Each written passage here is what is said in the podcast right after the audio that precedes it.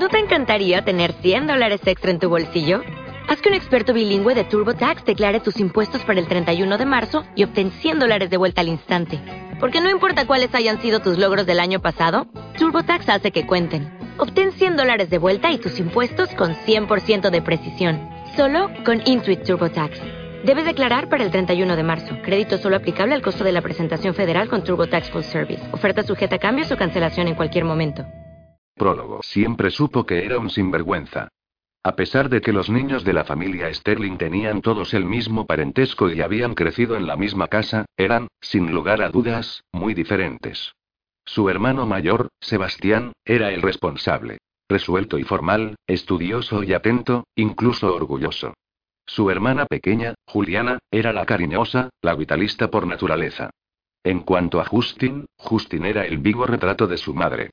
Sí, era igual que su madre, no solo físicamente, había heredado la claridad cristalina de sus ojos, que brillaban como la esmeralda más pura.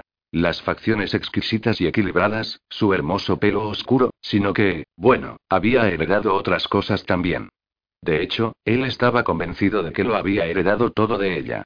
Todavía recordaba aquellos primeros y breves años que siguieron a la huida de su madre con su amante.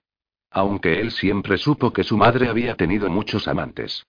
Por supuesto, esta es una de esas cosas de las que nadie habla abiertamente, pero que se dicen por lo bajo, en susurros callados.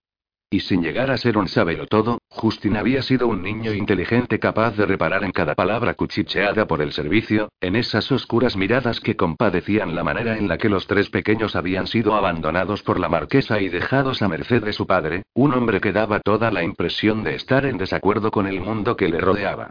Después de todo, su padre no era de los que querían a todo el mundo. No quería a Sebastián. Ni siquiera quería a la dulce Juliana, a quien todos adoraban. Y especialmente, no quería a Justin, el siempre irreverente Justin. Sus tutores se referían a él como si fuese una causa perdida. Carecía de disciplina y le consideraban perjudicial, distraído y rebelde. Incapaz de sobresalir en sus lecciones, como lo hacía el estudioso de Sebastián. Desde su más temprana edad, supo bien que era una suerte que Sebastián hubiese nacido antes que él. Justin sabía que no hubiera llevado con dignidad el título de marqués de Thurston. De alguna forma, siempre estaba haciendo cosas que no debía. Pensando en cosas que no debía, diciendo lo que quizás era mejor callar, especialmente frente a su padre. Nunca estaba de acuerdo con él. No podía quedarse quieto sentado durante horas en el mismo sitio. Se retorcía y removía en su silla. Miraba por la ventana y deseaba con todo su corazón estar en cualquier otro sitio. Justin detestó los estudios desde el primer día en el que se unió a su hermano en el aula. Un día decidió sencillamente que había tenido bastante. Después del almuerzo, se escabulló de la clase sin decírselo a nadie. Debía de haber sabido que su tutor, el señor Rutherford, se lo diría inmediatamente a su padre. Probablemente, lo hizo porque sabía que lo haría. Lo que nunca imaginó es que su padre dejaría sus ocupaciones para ir a buscarle. Para un chico de ocho años, era bastante divertido ver cómo todo el mundo salía en su busca. Encaramado en lo alto del árbol del jardín. Justin veía a los sirvientes correr por los establos y por los dominios de Thurston Hall. Se rió al ver a su padre pasando una y otra vez junto al árbol. Hasta que, de repente, su padre se detuvo, y miró hacia arriba.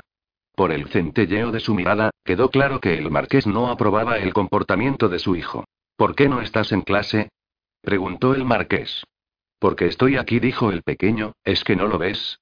Baja de ahí ahora mismo, pequeño desgraciado. El niño dejó de reírse. Apretó la mandíbula, sus ojos verdes encendidos. No dijo. Las manos de su padre se cerraron en un puño amenazador. Que bajes ahora mismo, te digo. La ira del padre no hizo sino inspirar el amotinamiento en el jovenzuelo. Alargando su delgado brazo, Justin se agarró a una rama más alta.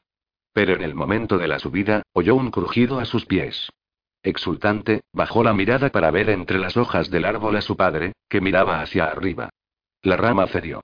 Justin intentó amortiguar la caída anteponiendo con fuerza la muñeca en la tierra. Oyó un rugido como de fuego atravesándole, un rayo caliente y sibilante, como si una docena de cuchillos se clavaran en cada parte de su cuerpo. Por un momento, fue incapaz de moverse. Fue incluso incapaz de respirar. El dolor era tan intenso que pensó que iba a perder la conciencia. Al final, rodó y cayó de espaldas. Su padre se quedó de pie mirándole desde arriba, en un gesto profundo y lívido. Enlazando fuertemente los dedos alrededor del brazo ileso de su hijo, tiró para levantarle. Vista desde el lado del padre, la muñeca de Justin se había ladeado formando un ángulo extraño. El dolor era tan insoportable que le daban arcadas. Sin embargo, tragó valientemente la bilis que le ascendía por la garganta. Apretó la mandíbula para encarar el dolor y miró a su padre. No. El rugido familiar de su padre retumbó en sus oídos. No. No que. La tranquilidad del chico no hizo sino enfadar más al marqués. No me mires de esa manera. ¿De qué manera? De la manera en que ella me miraba. Algo estaba naciendo en el interior del niño, un resentimiento violento, un torbellino de emociones que no podría controlar aunque lo intentase. En ese momento, Justin odió a su padre. Le odió por el férreo control que ejercía sobre su hermano Sebastián. Le odió por la forma en que ignoraba a la pequeña Juliana. No le importaba que su padre le castigara con la vara. Odiaba a su padre, como sentía que su padre le odiaba a él. ¿Quién es ella? preguntó fríamente. ¿Se refiere a mi madre? Una llamarada de ira inundó los ojos del padre. Cállate, chico. Cállate. Y le dio una bofetada que cruzó con fuerza el rostro del pequeño. El golpe le hizo caer al suelo de nuevo. Esta vez, se levantó sin ayuda, impulsado por su propia energía. Miró a su padre con unos ojos verdes y brillantes. No lo haré. Gritó. Ella no le quería. De la misma manera que yo tampoco le quiero, padre, ni Sebastián, ni nadie. Esa es la verdad. Quizás por eso le dejó. ¿Cómo te atreves a hablarme así? Eres un malvado, eso es lo que eres. Un demonio. Replicó el marqués con furia. Terribles maldiciones salieron de su boca. No era la primera vez que su padre le había insultado. Tampoco sería la última. Insultos que, bueno, insultos que Justin nunca había confiado a los demás, ni siquiera a Sebastián. En todo este tiempo, el muchacho se mantuvo firme. No se inmutó, no se permitió ni un parpadeo, aunque cada palabra le estuviese atravesando el corazón, su alma más profunda. Cuando por fin el pesado silencio hizo un hueco entre los dos, se limitó a inclinar la barbilla. Debo entender, señor, que ha terminado. El desdén se deslizó junto a su tono de voz, una frigidez que no estaba en consonancia con su edad, mucho menos con su experiencia. Con un gruñido, el marqués volvió a elevar el puño. De repente, apareció Sebastián. Se interpuso entre los dos y gritó. Padre, deténgase.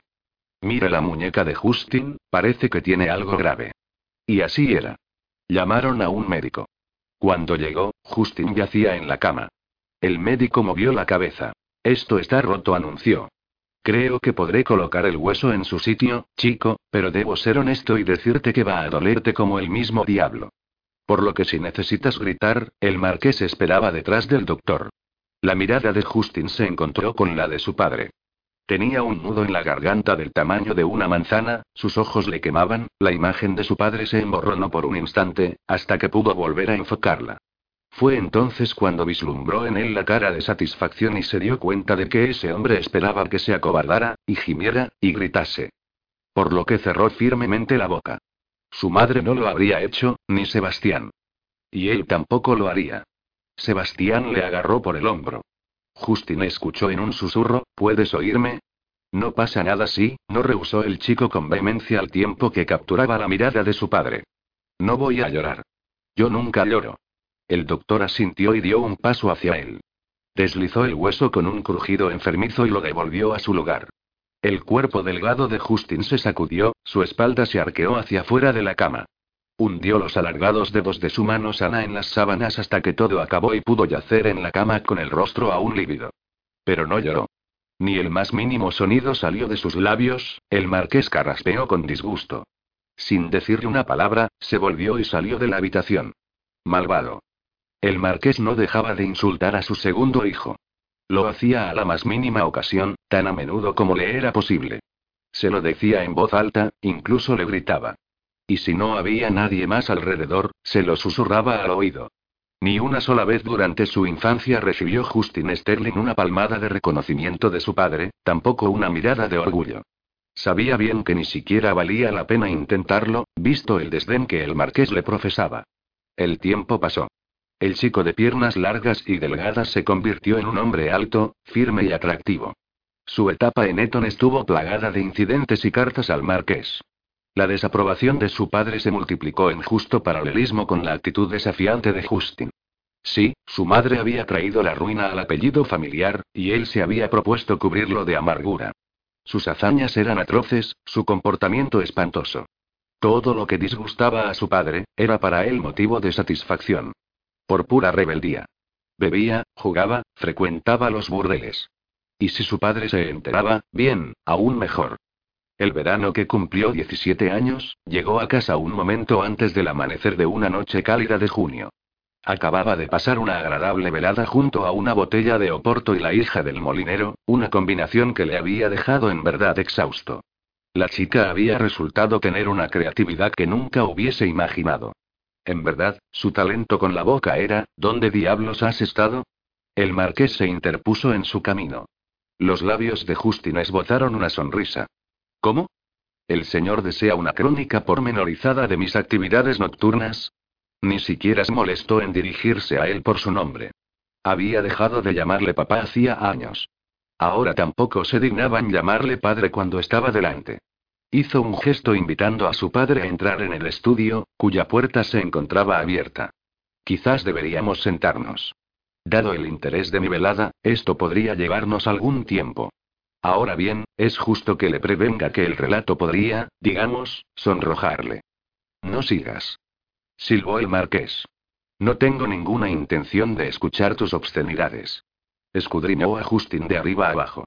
Jesús, estás borracho, ¿no es cierto? Justin hizo una cortés reverencia ante su padre, tan cortés como pudo permitírselo su estado de embriaguez. Una observación no ausente de astucia. Su padre se mordió el labio de disgusto. Dios santo, cómo desearía que te fueras, te marcharas y no volvieras nunca más. Sin perder su sonrisa socarrona, Justin contestó. Razón de más para quedarme. El marqués elevó los puños. Como hay un Dios que puedo hacerlo. Podría asegurarme de que nunca volvieras a poner un pie en esta casa. Claro, pero ¿qué le diría entonces a todo el mundo?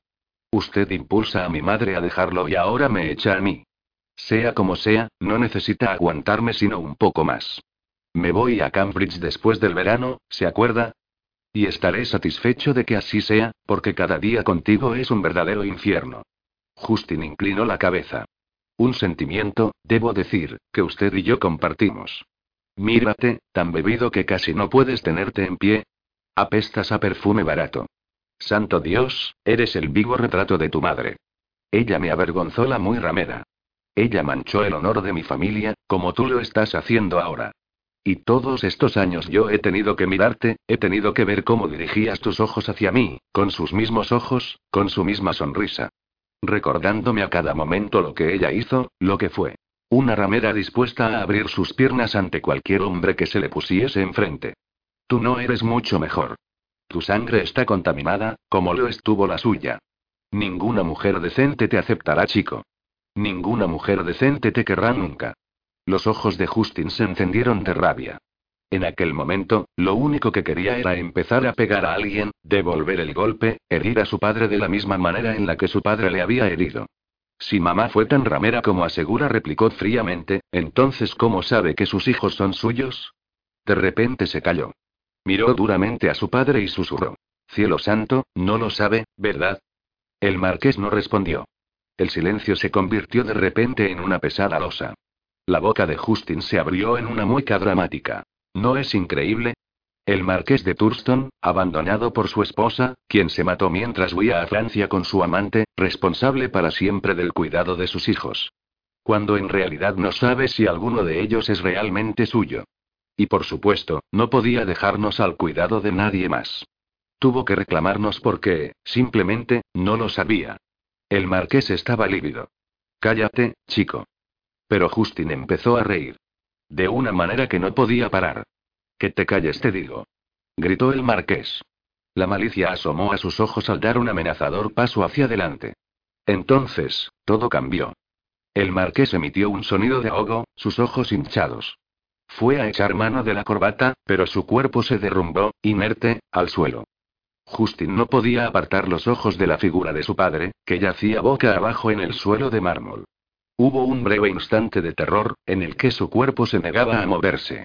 Después, el juicio volvió y pudo correr hasta su padre, dejándose caer a la altura de sus rodillas. Le tendió una mano tentativa. Padre. Susurró. El cuerpo del marqués giró y unos ojos ahora ciegos miraron el techo. Justin empezó a temblar. Una horrible sensación se apoderó de él. Se puso de pie y empezó a correr, empezó a correr hacia su habitación como si fuera el mismísimo demonio quien le persiguiera, el marqués había muerto. Muerto. Justin no diría nunca a nadie lo que sucedió aquella noche entre los dos. Lo guardaría en lo más profundo de su alma. Nadie más sabría que él había estado presente, que él había matado a su padre. Capítulo 1. Londres, 1817. El ambiente que se respiraba en Uite no era particularmente diferente al de cualquier otra noche.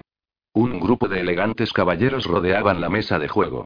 El aire se sentía cargado con el olor a brandy y tabaco.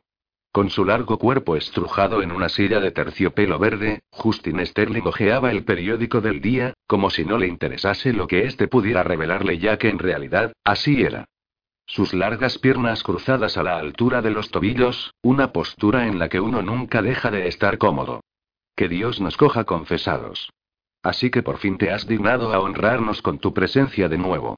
Justin miró al intruso por encima del periódico, para encontrarse con los ojos de su amigo Gideon.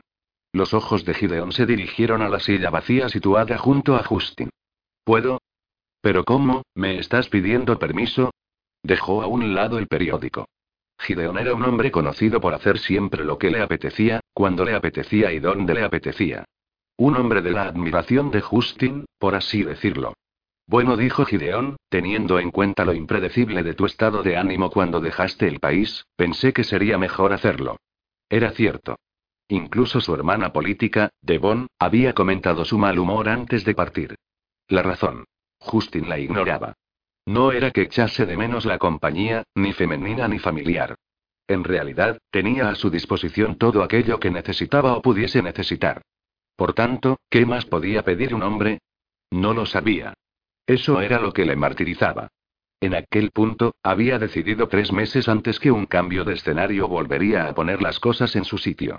Y se había trasladado al continente. París, Roma, Viena, había viajado para contentar su alma, como una pura concesión a su corazón. Y ahora estaba de vuelta. Si bien su corazón no estaba más contento que antes. Justin alcanzó su vaso de oporto. Y mis mejores deseos para ti también murmuró con sequedad. Mis disculpas, entonces. Debo decir que se te ve particularmente bien hoy. Gideon admiró la lana ceñida a la perfección de su indumentaria. Debe de ser tu sastre. Weston, supongo. Justin asintió. Weston era el mejor, y también el más caro, sastre de la ciudad. Supones bien. Un estruendo de risas se oyó no muy lejos. Dos mil libras al hombre que la consiga. Justin dirigió su mirada directamente hacia Ashton Bentley, en un momento en el que ejecutaba una reverencia tembloroso. Justin no se sorprendió, habida cuenta de la predilección de Bentley por la bebida, hasta el extremo de que siempre se las arreglaba para sobrepasar los límites de la tolerancia. Eleva la apuesta y hazla que merezca la pena, dijo otro sujeto. Las voces venían de un grupo de hombres congregados a solo unos pasos del famoso mirador de Witte donde Beau y sus contertulios solían reunirse, si bien esta noche no estaban presentes. Al parecer la discusión se estaba poniendo interesante. Se produjo una ostentosa carcajada. Nadie la ha visto perder su virtud ni estar a punto de hacerlo, a menos que lo haga en su noche de bodas. Nunca consentirá en tener relaciones antes del matrimonio. Silbó otro. Si no, pregunta de Bentley. Demonios. No necesitaré tomarla en matrimonio, ni siquiera comprometerme con ella, para hacerla mía. Esa rosa será deshojada al final de la estación como me llamo Charles Brentuo. A lo que otro hombre respondió incrédulo. ¿Quién? Ella, llevada al huerto. Ni muerta. Dos mil a que puedo acabar con ella. Se pavoneó Patrick Mucelroy, el segundo hijo de un conde escocés. Y su marido, cuando ella se digne a elegir a uno de entre todos los bufones que la cortejan, no se enterará nunca de que no fue el primero. Entonces, ¿cómo sabremos que el acto fue consumado? La pregunta era inevitable. Reclamar el hecho es una cosa, tener éxito otra bien distinta. Lo cierto es que Justin había estado considerando justamente este punto. Tiene razón, exclamó uno entre el griterío. Necesitaremos una prueba. Un trofeo. Careó alguien. Necesitamos un trofeo. Un mechón de su cabello será la prueba. No hay otra alma en Inglaterra con el pelo del color del fuego. Sin duda se trataba de alguna joven debutante quien había captado toda la atención de la temporada. En su opinión, el escocés Mcelroy resultaba vulgar y Brentwood carecía de finura en su trato con el otro sexo. Por lo que Justin compadeció a la criatura, se tratara de quien se tratase. La mirada de Justin no se había apartado del grupo. Parece que el grupo se pone caliente, murmuró a Gideón, y confieso que mi curiosidad crece por momentos. ¿Quién es esa mujer que les tiene tan fascinados? Gideón concedió una sonrisa divertida. ¿Quién sino la inalcanzable? ¿La que? No que, sino quién. Has estado fuera demasiado tiempo, amigo mío. Después de haber rechazado tres ofertas de matrimonio en una noche, entre ellas la de Bentley, se ha convertido en la inalcanzable. Se ha hecho bastante famosa estos días, ¿lo sabías? Es la admiración de la temporada. Justin elevó los ojos al cielo y suspiró. Justo lo que Londres necesita. Otra monótona, aburrida e insípida debutante. Bueno, no exactamente una debutante. Tiene casi 21 aunque no creo que haya tenido nunca una puesta de largo. Y desde luego de todo, menos insípida dijo Gideon dejando escapar una risotada. Ah, esta sería la última palabra que yo utilizaría para describir a la inalcanzable. ¿Y qué palabra utilizarías tú entonces para describirla? Justin apuró la copa con los labios, mientras Gideon apretaba los suyos. En realidad, una sola palabra no lo haría. Es verdaderamente deliciosa, aunque, ah, debo decir esto. No es una mujer convencional, sino toda una furia. Desde luego, no tiene nada de aburrida y difícilmente podría ser una mujer monótona. Creo que no la he visto nunca vestida de color blanco. Y su pelo es del color del fuego, asintió en dirección al grupo. Un digno trofeo, verdaderamente. Suena como si difícilmente fuera la primera flor de la primavera. No es la típica debutante. Pero quizás por eso es tan atrayente. Es una mujer de, ¿cómo decirlo? Una mujer de colosales proporciones. Gideon emitió un dramático suspiro. Tiene la gracia de un pez fuera del agua y desde luego no podría bailar para salvar su alma. El arqueo de unas cejas negras perfectamente definidas se hizo más pronunciado y Justin hizo bajar su copa para examinar a Gideon sin darse a lo que oía. Hizo un pretendido gesto de disgusto. La criatura es un gigante, anda a tropezones, su edad está casi al límite y aún así, ha rechazado a tres pretendientes, en efecto, afirmó Gideón, y ni siquiera tiene una fortuna que la respalde. Dios mío, ¿es que todos los hombres de la ciudad se han vuelto locos? Gideón sonrió dulcemente. Desde luego. Lo que están es locos, pero locos por ella. Calculo que, sí, quizás la mitad han sido atrapados. Enamorados. Embrujados y arrodillados a sus pies declarando su amor por ella. La otra mitad se encuentran aquí en Huite, susurró Gideon al oído de Justin, intentando la forma de mirar bajo sus faldas, como ya has oído. Incluso el cínico de Justin arqueó una ceja. Parece que incluso tú has sido embrujado, observó, ¿has sucumbido también tú al poder de sus encantos? Gideon profirió una carcajada como única respuesta. Pero casi antes de que el sonido emergiera de sus labios, sus ojos le traicionaron por una fracción de segundo. Justin le conocía demasiado bien como para no ver lo que Gideon trataba de ocultar. Le dirigió una mirada atenta, casi asombrada. Gideon no era del tipo de personas que se avergüenzan fácilmente. No me digas, exclamó Justin al fin que te encuentras entre la corte de bufones de ahí al lado. A juzgar por su ceño fruncido, Gideon no se tomó muy bien el cumplido. Justin no pudo resistirse a la ironía. Te puso en tu lugar, ¿no es cierto? No seas tan condenadamente engreído, explotó Gideón. Su amigo dio un sorbo al aporto. En verdad que no lo pretendía. Contempló el interior de su copa, conmovido. No le agradaban las mujeres pelirrojas, y por una buena razón. Le recordaban a... Pareces bastante asustado, Justin. ¿Qué sucede? Por si te interesa, estaba pensando en una mujer que me puso en su sitio hace algunos años. ¿A ti? ¿Quién? El incidente que se empeñaba en apartar de su mente no era uno de los más memorables. Ella había conseguido abatir su orgullo, un orgullo que, por aquel entonces, tenía bastante henchido. La razón por la que la chica le había elegido a él para su travesura, la desconocía. Por supuesto, Sebastián seguía recordándole el incidente con la pequeña pícara a la menor ocasión.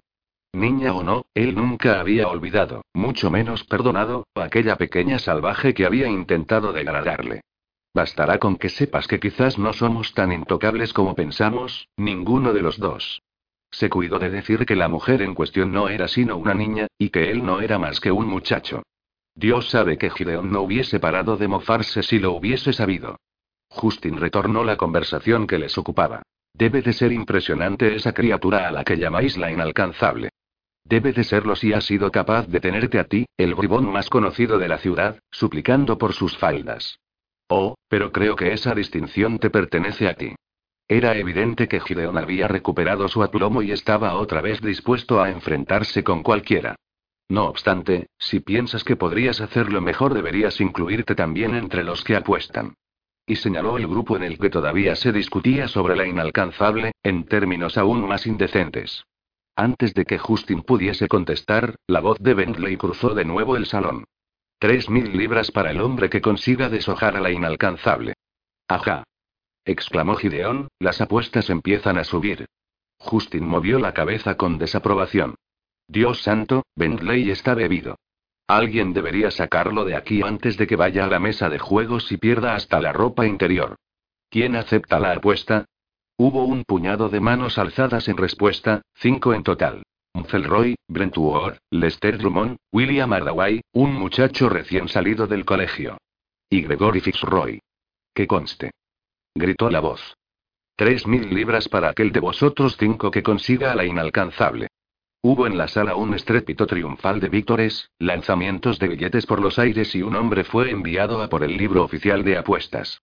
No es que Justin estuviera sorprendido por la apuesta, dado que en lo referente a apuestas, nada se consideraba sagrado aquí en Huite, tampoco en ningún otro club masculino de la ciudad.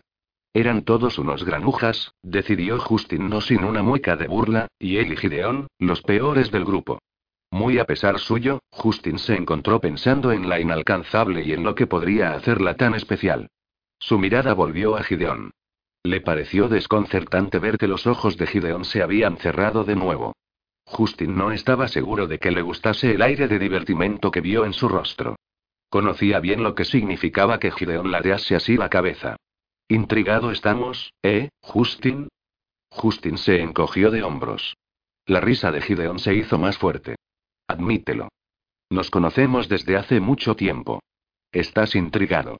Si no por la enorme cantidad de dinero que está en juego, sí por el hecho de que la inalcanzable haya merecido mi interés. Una ceja negra cargada de elegancia se elevó en su rostro. Debe de ser verdaderamente un témpano de hielo si se resiste a tus encantos. Gideon no confirmó ni negó nada. En su lugar, un centelleo salió de sus ojos. Si ese es el caso, no hay duda de que estás pensando en derretirlo. Ni siquiera tengo intención de intentarlo, dijo Justin con brusquedad. Lo confieso, me estás desilusionando. Gideon simuló un lamento. Tú, el hombre de innumerables conquistas. Por Dios, te has ido y has vuelto casi, si me permites decirlo, has vuelto casi respetable. Te estás convirtiendo en un zoquete. Ahora sí, eso merecía una carcajada. Tenía un demonio dentro y todo el mundo lo sabía, todos menos, quizás, su hermano Sebastián, a quien le gustaba recordarle que tenía momentos de respetabilidad. La manera en la que se había aventurado en varios negocios y había conseguido una respetable suma de dinero, por ejemplo.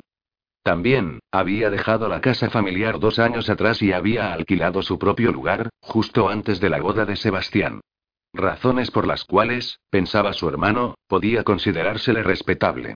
Un halo de simpatía empezaba a invadirle, sobre todo porque ya iba por su tercera copa de Oporto. Aún así, su sonrisa fue un poco forzada. No te molestes en superarme, Gideon respondió amigablemente. Gideon hizo un gesto hacia el grupo que seguía congregado alrededor del libro de apuestas. Entonces, ¿por qué estás eludiendo el tema? En aquel momento, Justin se enfadó. En primer lugar, porque parece que ella es insoportable. En segundo lugar, porque no hay duda de que es un parangón de virtudes, ah, eso sin lugar a dudas. ¿No te mencioné que es la hija del vicario? El corazón de Justin se encogió.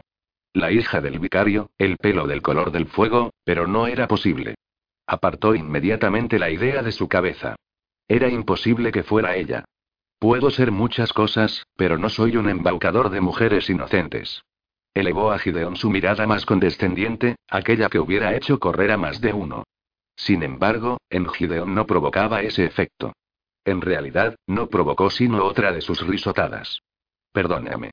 Pero por lo que tengo entendido, eres un embaucador de cualquier mujer que se cruce en tu camino. Detesto a las pelirrojas. Y tengo una verdadera animadversión por las vírgenes. ¿Cómo? ¿Quieres decir que nunca has estado con una virgen? Creo que no relató Justin con desgana, ya sabes que mis gustos son refinados, nada de particular. Rubias pálidas y delicadas. ¿Dudas de tus habilidades? Una mujer de la talla de la inalcanzable requiere un trato gentil. Solo piénsalo. Una virgen, para hacer y moldearla como te plazca. Gideon le profirió una mirada llena de exageración. O quizás, como hombre de edad, tienes miedo de que tu aclamado encanto esté desapareciendo. Justin se dignó a dedicarle una media sonrisa. Los dos sabían la verdad. Gideon prosiguió. Entiendo que necesitas otro tipo de persuasión. Sin duda los 3.000 de Bentley no son una justa suma para un hombre de tu categoría. ¿Qué te parece si hacemos esta apuesta más interesante? Con los ojos siempre fijos en él prosiguió. Te propongo que doblemos la cifra, una apuesta entre nosotros dos. Algo privado, entre dos amigos, si lo deseas. Sonrió. A menudo me he preguntado qué mujer puede resistirse al hombre calificado como el más guapo de toda Inglaterra. ¿Existe esa mujer? Seis mil libras a que ella lo hace. Seis mil libras a que esa mujer es la inalcanzable. Justin se quedó callado. Seducir fríamente a una virgen, hacer que se enamorase de él cruelmente para que pudiese, Dios. Que estuviera solamente considerándolo decía tan poco de su carácter o de su falta de él. De hecho, solo probaba lo que todos decían siempre, no tenía redención. Era un granuja y por mucho que Sebastián protestase, sabía que nunca cambiaría. Seis mil libras añadió Gideon de manera deliberada y te garantizo que cada penique merece la pena. Solo te pongo una condición. ¿Y de qué se trata? Debe ser tuya al final de este mes. Una sonrisa tardó en aflorar a los labios de Justin. ¿Y qué prueba querrás? Bueno, me atrevo a decir que sabré cuando la criatura ha caído entre tus garras. Estaba bebido, pensó Justin, quizás tan bebido como ese entupido de Bentley o quizás era que no quería reconsiderar la idea. Pero él era un hombre que no podía resistirse a un desafío. Y Gideon lo sabía. Había habido muchas mujeres en su vida. Había alcanzado la edad de 29 y hasta entonces ninguna mujer había conseguido captar su interés durante más de unas semanas. Él era como su madre en este aspecto, pensó con tristeza. Total, ¿qué sería una más? Y si todo lo que se decía sobre la inalcanzable era cierto, si no ocurría nada más, podría resultar un entretenido escarceo. Entonces se encontró con los ojos de Gideon. Sabes, murmuró Justin, que nunca hago una apuesta a menos que crea que puedo ganarla. Cuánta arrogancia. Además, creo que quizás seas tú el que tengas que pagarme. Recuerda, tienes que librarte también del resto de la multitud. El gesto de Gideon se dirigió hacia Brentuo Dincelroy. Justin echó atrás la silla y se puso en pie. Algo me dice que tú sabes dónde puedo encontrar a ese dechado de virtudes. Gideon le miró con ojos chispeantes. Creo que podría ser en el baile de Fartingale. Capítulo 2. La señorita Arabella Templeton se esforzaba en mirar el baile desde una columna de mármol, en una esquina del salón de baile, haciendo lo imposible por mantenerse escondida. Un centenar de velas brillaban en la lámpara de cristal que dominaba el centro del salón de la casa de los Fartingale. Aunque la vista era sobrecogedora, Arabella deseó estar en cualquier otro sitio. En cualquier otro lugar se hubiese sentido mejor. Sin embargo, ni tía Grace ni tío Joseph parecían tener intención de marcharse por el momento. ¿Se ha ido ya? Susurró. No. La encantadora georgiana inspeccionaba con detenimiento todos y cada uno de los rostros. Los otros han desaparecido, pero vi a Walter hace un minuto junto a los músicos. Ahora me temo que he vuelto a perderle. Arabella contuvo un grudido. Se trataba de Walter Churchill, un tipo demasiado agradable, en su opinión. Todos lo eran, a excepción de Ashton Bentley. Si bien Walter se había mostrado más persistente esa noche que de costumbre. Desde su llegada, se había visto rodeada, acosada hasta el punto de sentir que iba a asfixiarse. Sus pies le dolían horriblemente embutidos en unos zapatos que no eran de su número, esto era lo que sucedía cuando se tenía unos pies del tamaño de un continente, y todo lo que deseaba era estar en su cama y tener un momento a solas para pensar. Lamentablemente, su libreta de baile estaba llena desde el principio hasta el baile. Perdición. Se las había arreglado para librarse de algunos bailes, pero un grupo de caballeros seguían rondándola y ofreciéndole limonada. En especial Walter, quien parloteaba de una manera que a ella le daban ganas de gritar. Desesperada, había anunciado la necesidad de responder a la llamada de la naturaleza. A lo que hubo un silencio, sabía que se mostrarían extrañados ante tanta franqueza, pero a Arabella ya le daba todo igual. Por fortuna, Georgiana había acudido a su llamada de auxilio. Un año menor que Arabella, se habían conocido al terminar el colegio en el que ambas habían estudiado. Fue un día en el que Arabella se dirigía a su mesa situada en la esquina del comedor donde solía comer sola. A su paso, las chicas empezaron con sus inevitables comentarios sobre su pelo y su altura, comentarios cuya intención era la de que su destinataria los escuchara. Avergonzada, Arabella bajó la vista y alzó los hombros. De todas formas, no había nada que pudiese hacer para disimular sus largas extremidades, y además, su madre siempre le había enseñado a estar orgullosa de lo que era. Así que mientras caminaba, se propuso ignorarlas. Desgraciadamente, el único camino para llegar a la esquina pasaba por donde ellas estaban. Hubo un comentario particularmente desagradable, de su adversaria Henrietta Catson, seguido del coro de burlas inevitable. Arabella no se paró al pensar que de algún modo esto era siempre su perdición. Sencillamente, hizo lo primero que se le pasó por la mente. La visión de una sopa de guisantes escurriéndose por los rizos peinados con lazos rosas de Henrietta fue de lo más gratificante. Al día siguiente, tía Grace y tío Joseph pasaron una larga tarde con la directora del colegio, lo que pudo salvar la permanencia de Arabella en el internado. Esto marcó la última noche en la que comió sola en la esquina. La noche siguiente, Georgiana le preguntó tímidamente si podía unirse a ella. Al parecer, Georgiana compartía con Arabella el mismo desprecio por Henrietta. No importaba que tuvieran gustos diferentes en muchas otras cosas. Aunque los comentarios hostiles contra Arabella continuaron, la amistad de Georgiana ayudó a sobrellevarlos. Si Arabella era una persona a la que le gustaba dejar bien claro lo que sentía, Georgiana era bastante reservada, incluso reflexiva. Georgiana resumía la dicotomía bastante bien con una frase. La diferencia entre nosotras, Arabella, es que tú tienes el coraje de decir lo que yo puedo solo pensar. Su amistad no se había debilitado con el paso de los años. Era cierto que Arabella no había sido criada según las normas establecidas por la alta sociedad londinense. Aunque fue a la escuela primaria en Inglaterra, los deberes como misionero de su padre la habían llevado a ausentarse en lugares tan remotos como India y África. A Arabella siempre le había gustado Londres, pero a veces le resultaba difícil adaptarse a las rígidas normas impuestas a una dama de su condición. Lo cierto es que Arabella no había nunca encajado totalmente en ningún sitio. Cuando estaba fuera con sus padres, no tenía necesidad de hacerlo. Así que había crecido bastante acostumbrada a hacer las cosas a su manera. De nuevo, intentó mirar en dirección a Georgiana desde detrás de la columna. ¿Georgiana? Creo que ahora es seguro salir, se aventuró Georgiana. Arabella dio un paso hacia fuera de la columna, no sin cierta precaución. Georgiana, tengo miedo de que un cuarto traje se me acerque. Georgiana se rió. No te rías, protestó a la bella, deberías ser tú la que estuvieses espantando admiradores y no yo. Pequeña, con una cabellera sedosa y rubia, y un rostro ovalado, Georgiana era el mejor ejemplo de lo que se consideraba una auténtica señorita londinense, precisamente, todo lo que Arabella no era. La madre de Arabella, Catherine, así como su hermana mayor Grace, habían sido las dos unas bellezas en su día. Pero a su pesar, Arabella era el vivo retrato de su padre.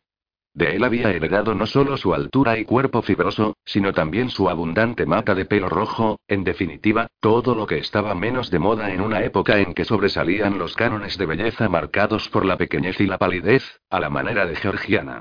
En cualquier caso, Georgiana, me encanta tu vestido. Pareces una princesa. Un fino guante de bombas y blanco completaba su atuendo. ¿Cómo desearía poder llevar blanco? Pero hace que mi piel parezca una pasta, añadió, echando una mirada a su propio vestido, de seda azul. Brillas como una piedra preciosa, comentó Georgiana con cariño. Por eso todo el mundo se vuelve loco contigo. Arabella se guardó su opinión al respecto. No había forma de esconder sus colores llamativos. Había aprendido por la teoría del ensayo y del error que no tenía ningún sentido intentarlo. Reconozco esa expresión en tu cara, Arabella. No discutas. Eres la sensación. Acéptalo y disfruta. Sabes tan bien como yo que no se trata de mí. se consideraba tan desgarbada como los elefantes que había montado en la India. En asuntos como este, se sentía cohibida y extraña, se tenía que esforzar por morderse la lengua para no decir lo que estaba pensando. Sencillamente, no tenía paciencia para recordar cada una de las rígidas normas de la sociedad, a pesar del tutelaje que ejercían sobre ella tía Grace y Georgiana. Señor, cómo odiaba toda la atención que estaba recibiendo esta temporada. Había pasado toda su vida provocando segundas miradas. A estas alturas debería estar acostumbrada a las miradas sorprendidas de los demás. Nunca había podido decidir qué era peor. Si tener el pelo del color del fuego o ser la mujer más alta del reino, aunque estaba convencida de que lo era del mundo entero.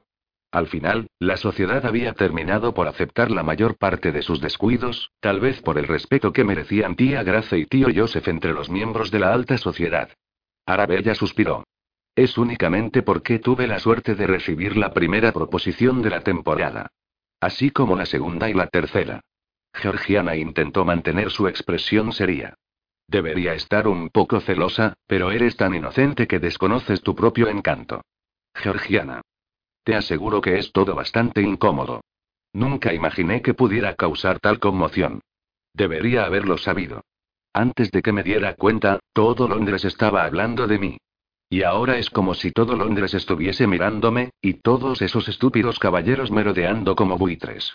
Los he visto, ¿sabes? En África, y no es una bonita visión. Georgiana no contestó. Este silencio hizo que Arabella volviera la vista hacia ella. ¿Qué? ¿Qué ocurre? Georgiana miraba a la sala de baile, boquiabierta. Movió su pequeña cabeza hacia Arabella. Está aquí, susurró, él está aquí. Walter. Arabella corrió a esconderse detrás de la columna una vez más, pero Georgiana la agarró de la mano a tiempo. No, Arabella. Es él, el hombre más guapo de toda Inglaterra. Y viene hacia aquí. El hombre más guapo de, santo cielo. En ese momento se oyó un inconfundible murmullo femenino, seguido de unas risitas ahogadas. Arabella agachó la barbilla y miró deliberadamente al otro lado. Quienquiera que fuese, no tenía ninguna prisa por verle. Parecía como si cada mujer del salón estuviese de repente gorjeando, con sus alas revoloteando como gallinas. Pero ella no era una idiota descerebrada, dispuesta a rendirse ante cualquier hombre que pasara. Georgiana le dio un codazo. Arabella, mira, está con la duquesa viuda de Carrington. Ella le ofrece la mano para que se la bese. Georgiana, no tengo ninguna necesidad de que me des una relación pormenorizada de lo que está pasando. Si quisiera mirarle, lo haría. Ay, pero es tan maravilloso. Nunca le había visto desde tan cerca. Georgiana, por favor. No pudo evitar parecer de mal humor. Nunca pensé que fueses de las que se impresionan tanto por ese tipo de hombres. No me cabe duda de que es el peor sinvergüenza del mundo. Georgiana no lo discutió. En su lugar, farfulló con voz extraña. Arabella, viene en esta dirección. Creo que, sí, sí. Se dirige hacia ti. Arabella se volvió de espaldas. Justo lo que necesitaba, otro buitre. Tal vez te equivocas, dijo con tranquilidad. Tal vez viene hacia ti. No hubo respuesta, solo el silencio, un silencio que se hacía cada vez más embarazoso. Arabella taconeó el suelo. ¿Dónde demonios se ha metido ahora? No hubo respuesta. Un extraño sentimiento la invadió. Podía casi sentir cómo el vello de su nuca se ponía de punta. Georgiana. Se dio la vuelta con impaciencia, y no fue a Georgiana a quien encontró, sino el nudo de una extraña corbata. Su mirada se elevó y se elevó, hasta divisar una cuadrada mandíbula masculina, una larga y elegante nariz, unos labios que parecían haber sido esculpidos por un artista, hasta terminar en unos ojos del color de las esmeraldas, contorneados por la línea de unas cejas densas y equilibradas. Y de repente, ocurrió lo inesperado. Ella, que encontraba siempre una salida para cualquier situación, se ahogó con las palabras que querían salir de su boca, incapaz de mover la lengua. Era él. Justin Sterling. La casa de Fartingale se encontraba a solo unas manzanas de la calle Saint James. A su llegada, Justin y Gideon se habían quedado de pie, un poco apartados del salón de baile. ¡Qué muchedumbre, no! A su lado, Gideon levantó la copa. Lady Fartingale será coronada mañana. Creo que ha invitado a la mitad de la ciudad. Y parece que pocos han declinado la invitación. Muchos invitados estaban de pie hombro con hombro. Cientos de perlas brillaban cegando las luces de las velas. De un único vistazo, Justin examinó la habitación llena de personas, un mar de vestidos que daban vueltas, mujeres de elegantes peinados, hasta que su vista se detuvo al otro lado de la habitación. Veo que la has encontrado. Justin respondió con un arqueo de cejas. Debo decir que tenías razón. Es imposible que pase desapercibida. Sí, es como te decía, ¿verdad? Y veo que ha congregado a su audiencia como de costumbre. Gideon tomó dos copas de champán de la bandeja que pasaba un sirviente enguantado, y le pasó una a su amigo. Estúpidos perritos. Tontos que creen sentirse bajo el efecto del amor. Amor. En el instante que dura un latido, una extraña emoción revolvió las tripas de Justin. No es que fuera incapaz de sentir esa tierna emoción. Sino que sabía que ninguna mujer podría quererle nunca. ¿Pero qué fue entonces si no fue amor lo que te llevó a correr tras las faldas de la dama? Preguntó Justin. La media sonrisa de Gideon no dejó lugar a dudas. Justin volvió a mirar en dirección a la mujer que se encontraba al otro lado del salón de baile. Había reparado en ella inmediatamente, y no fue solo el brillo de su melena lo que le había hecho diferenciarla de las demás.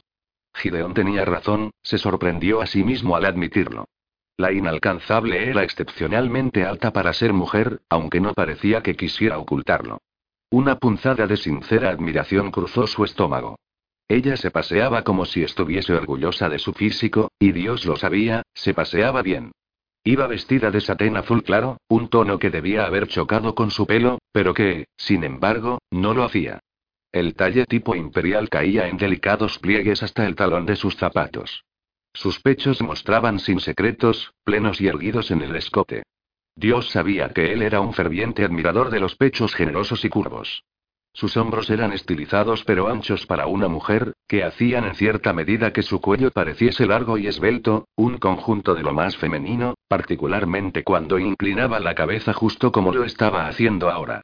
Una espuma de rizos se derramó sobre sus hombros, tocando apenas la generosidad de sus senos. El deseo le derretía, un oscuro puñal clavado en su vientre. Sus piernas debían de ser tan encantadoras como el resto de su cuerpo, pensó, largas y delgadas, y flexibles. Lo suficientemente fuertes como para enrollarse a sus caderas si él la cabalgase. Dotada, como había dicho Gideón. Él no era parcial con las pelirrojas, y siempre había evitado a las vírgenes como a la plaga. Pero ésta, tuvo que detenerse a sí mismo para no seguir dando pasos involuntarios hacia ella. Reaccionó justo a tiempo. Por primera vez durante la noche, sintió el arrebato de la anticipación. No había conseguido aún ver su rostro, solo tenía un anticipo de su figura, lo que ya prometía momentos de gran satisfacción. No, no estaba preocupado. Su gusto por las mujeres, como por casi todo lo demás, era meticuloso. Él no se acostaría con un ser repulsivo y Gideon lo sabía. Ay, sí, Pensó con satisfacción, ganar esta apuesta no sería en absoluto un trabajo desagradable. Gideon había notado su aprobación. Impresionante, ¿verdad? No había necesidad de respuesta. Bueno, murmuró Justin con pereza, supongo que es hora de que espante un poco a los perritos. Y estalló en una carcajada. Demonios, Justin. No te tomes tantas molestias. Ella se ha escondido detrás de la columna, cerca del comedor. Y ahora, otra joven se ha unido a ella. Sí, es Georgiana Labor, creo. No importa que sea conocida como la inalcanzable. Parece decidida a evitarnos. O quizás, evita a alguien en particular. Probablemente a ti. Gideon sonrió con afectación. Bastante improbable, respondió Justin Zalamero. Y ahora deséame suerte, viejo amigo. Apuró su copa dejándola después en la bandeja que pasaba. Ah, y no te molestes en llamar mañana temprano para conocer los detalles. Me temo que la noche será larga. Gideon se apresuró a servirse otra copa de champán. Ay, el maestro se pone manos a la obra. Tal vez debería tomar notas. Estoy seguro de que encontrarás una ocupación más interesante. Justin deambuló por el salón de baile, caminando cada vez más cerca de la inalcanzable. Se detuvo a hablar con algunos conocidos, entre ellos la duquesa viuda de Carrington. La duquesa le miró con atención, aún tenía unos ojos vívidos a pesar de la edad. Justin. exclamó, alargándole la mano. Qué agradable verte de nuevo. Justin le besó las puntas de los dedos. Le aseguro, señora duquesa, que el placer es todo mío. La anciana mujer dejó escapar una abierta carcajada. ¿Sabes que hubo un tiempo en el que te tenía por un bribón insoportable? ¿Cómo? dijo. ¿Quiere decir que ya no? Sus hombros temblaron de la risa. ¿A quién le importa tu reputación? Yo te conozco mejor, muchacho. De hecho, he llegado a apreciarte en los últimos años. Un sentimiento con el que la correspondo sinceramente, señora duquesa. Justin pronunció esta última frase lleno de verdadero cariño. Guarda tus encantos para las damas, muchacho. Lo que me recuerda que estuve diciendo no hace mucho a Sebastián y Devon que ya es hora de que sientes la cabeza y busques una esposa. Por lo que si lo necesitas, estaría más que contenta de ofrecerte mis servicios como casamentera. Justin sonrió. Le gusta hacer de casamentera, ¿verdad? La duquesa colocó las dos manos en su bastón. Desde luego declaró de forma infantil, le dije una vez a tu hermano que era tiempo de que se casara y mira el resultado. Justin pensó en Sebastián, bendecido por el amor de su esposa y sus hijos. A pesar de que el destino había tenido mucho que ver en el hecho de que Devon llegase a los brazos de Sebastián y, en consecuencia, a su vida, la duquesa había tenido en realidad algo que ver en su unión, cuando parecía que Sebastián había perdido al amor de su vida. Por lo tanto, agitó su bastón, si necesitas mis servicios, no tienes más que solicitarlos. Justin sonrió. La duquesa hablaba con el bastón en lugar de articular sus manos. Algunas de sus palabras eran acentuadas por un golpe ante desafortunado instrumento, y que Dios ayudase a quien se interpusiese en su camino cuando la duquesa deseaba dejar clara una opinión. Le aseguro, señora duquesa, que si llega ese momento, usted será la primera en enterarse. Excelente. Asintió ella. Justin se despidió de la duquesa con una reverencia. En el momento en el que levantaba la vista, se cruzó con la mirada de Gideón, quien levantaba su copa en un silencioso brindis. Sonrió para sí mismo. La criatura le daba la espalda en esos momentos, pero seguía allí. Aún no había visto su rostro y, de repente, se sintió impaciente. Tres pasos le alejaban de ella. Saludó a su compañera con un ligero movimiento de cabeza, pero su atención se dirigía ya únicamente a ella, entonces, esta criatura conocida como la inalcanzable se dio la vuelta. Aun cuando una parte de él supiese que esta mujer era un festín extraordinario para los sentidos, verla le produjo el mayor espanto de su vida. Cientos de pensamientos, de maldiciones, cruzaron su mente en ese instante. Dios mío, debería haber hecho caso a su instinto, debería haberlo sabido. Quizás lo había sabido. Justin no culpó a Gideon en ese momento. Tampoco culpó a la providencia. Ni en sus sueños más horribles hubiese imaginado que algo así pudiera pasar. Pero era cierto. Dios santo, era cierto. La mujer que estaba frente a él no era otra que la plaga de su juventud. La pequeña mocosa que le había dejado en evidencia cuando era joven. ¿No te encantaría tener 100 dólares extra en tu bolsillo? Haz que un experto bilingüe de TurboTax declare tus impuestos para el 31 de marzo y obtén 100 dólares de vuelta al instante. Porque no importa cuáles hayan sido tus logros del año pasado, TurboTax hace que cuenten. Obtén 100 dólares de vuelta y tus impuestos con 100% de precisión. Solo con Intuit TurboTax. Debes declarar para el 31 de marzo. Crédito solo aplicable al costo de la presentación federal con TurboTax Full Service. Oferta sujeta a cambios o cancelación en cualquier momento.